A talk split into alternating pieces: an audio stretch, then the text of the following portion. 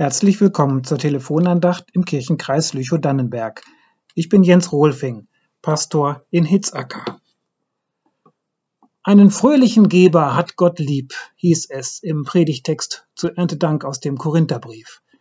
Darin will der Apostel Paulus die Gemeinde in Korinth motivieren, für die notleidenden Schwestern und Brüder in Jerusalem zu sammeln. Einen fröhlichen Geber hat Gott lieb, sagt er. Hm. Kann Gott mich lieb haben? Ehrlich gesagt bin ich oft kein fröhlicher Geber. Okay, ich gebe, aber oft mit schlechtem Gewissen, weil es zu wenig ist angesichts all der Not. Ich gebe, aber mit Berechnung, weil Vernunftsgründe dafür sprechen. Unwillig, weil mir der Zweck nicht einleuchtet. Unter Zwang, weil sich der Klingelbeutel nähert.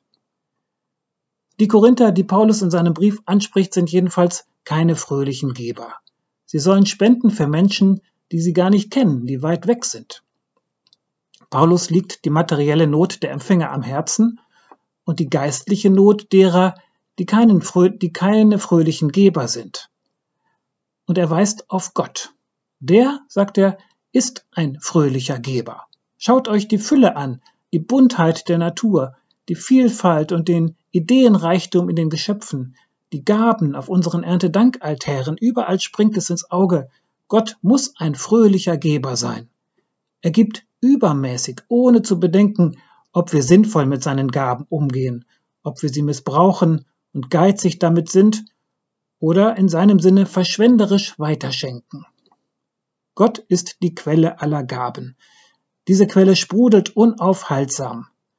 Gottes Gaben erfreuen im Empfangen und im Geben. Beim Weiterschenken spüren wir, wie reich wir sind.